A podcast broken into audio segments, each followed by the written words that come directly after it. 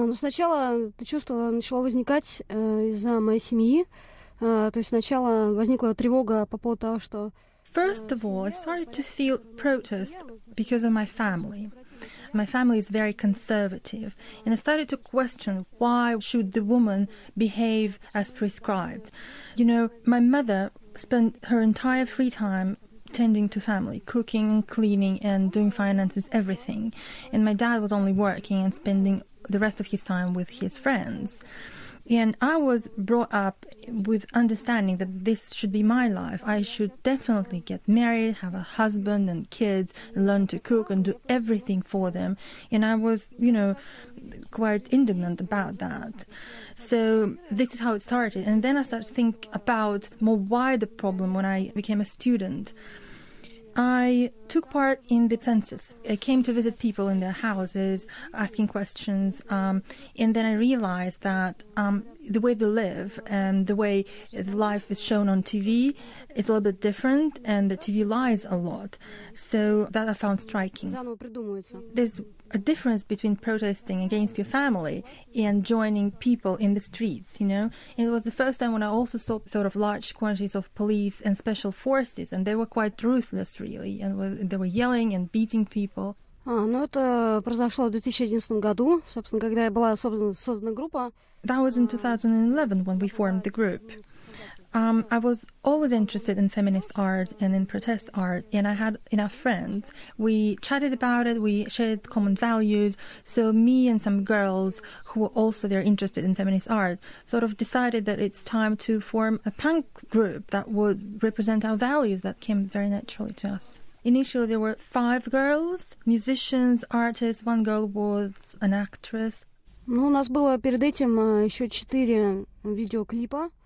Before that, we did four video clips. Our first initiative was we performed in the underground in the tube stations, and then another one to remember there were mass protests against the elections last year, and um, quite a few people were detained. So we found a place which was opposite the detention center and sort of made a performance there. Also, we decided to make a performance at the Red Square, which is the center of the Russian sort of life, and it's also been famous for hosting protests during the Soviet Union we thought, you know, it's an embodiment of the government's fear against the protests.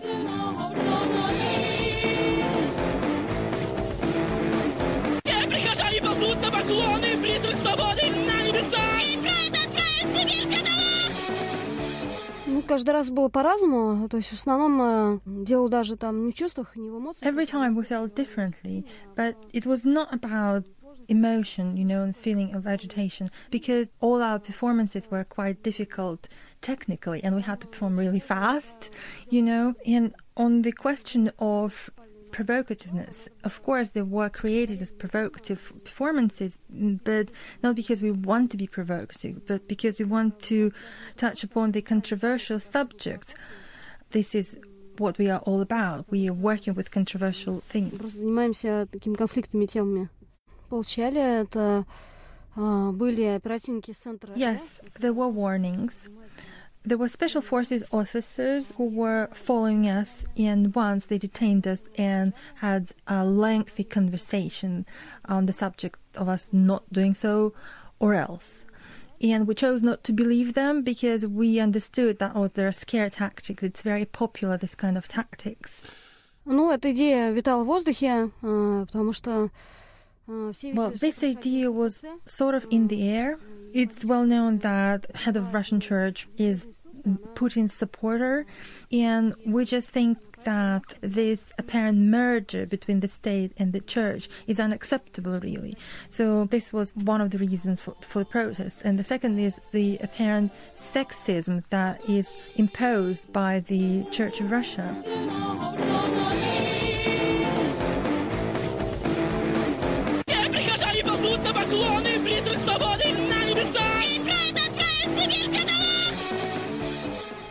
ну, здесь, естественно, мы обсуждали эту тему.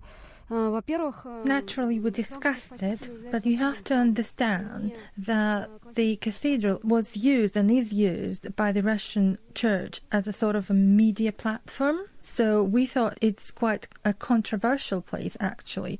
We chose the time specifically knowing that there was no mass, so we didn't really disturb anyone by this. Но я не могу сказать, что был шок. Конечно, мы были расстроены этим. I cannot say that we were shocked, but we were quite upset.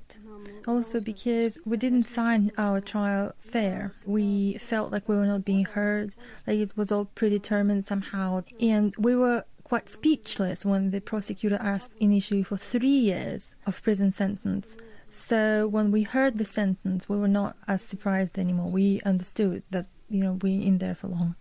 В тюрьме постоянно чувствуешь такой тотальный контроль. You feel totally controlled. There's a control over what you do, over what you say, either by administration or by your inmates. I've only been in a detention center, not in a prison, but it's the, every day is the same, and you are never alone. There's no privacy at all. Even in the shower room, you're always with someone, and the rules are quite strict, and you have to abide by them. У меня были смешанные чувства. С одной стороны, я была, естественно, рада. I had mixed feelings. On the one hand, I was very happy that my sentence was suspended, and on the other hand, I was quite upset that the other girls are still locked up.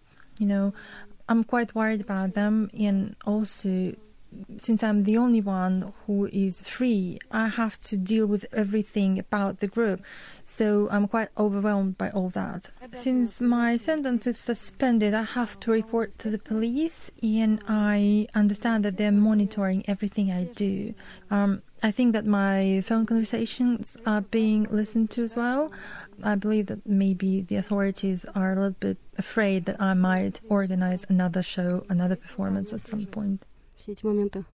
Нет, честно говоря, у меня на улицах я встречаю, наоборот, другое отношение. The treatment that I've encountered is quite different. People hug me in the street, they shake my hand.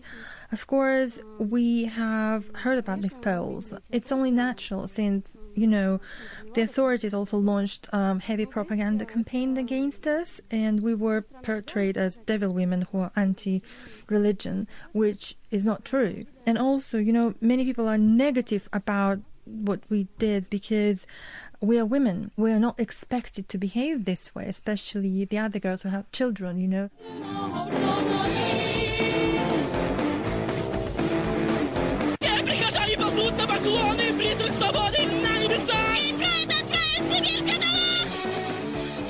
Со мной общался папа, я живу сейчас с папой, но well, I live with my dad, and at the beginning he was quite negative that we staged our protest in a cathedral. But since the trial began, he saw that this was just a repressive campaign against the culture of protest. And in the end, he turned from being absolutely neutral to supporting the opposition. So this was like my personal victory. до сих пор считаю, что нам не надо было выступать в храме. Ну, когда я вышла на свободу, я поехала к... Well, when I was just released, I went to see my aunt, and my dad was there, and we spent some time. And my dad, of course, was very happy, but he asked me to quit whatever I was doing, to not give the authorities a chance to put me back into the prison. Masha is in a solitary compartment right now. We don't quite understand why. There was apparently some conflict. And Nadia is working as a seamstress. She actually uh, makes uniforms for the police. She lives in very tough conditions, actually, but she's ho- holding on. Ну да, для меня это, конечно, что-то новое в жизни. Well, Но, в принципе, это... it is a new experience, and I think I manage well. Since I'm free now, our group has regained its voice, and I think we can achieve much more. выразить свое мнение по отношению к судебному процессу против нас.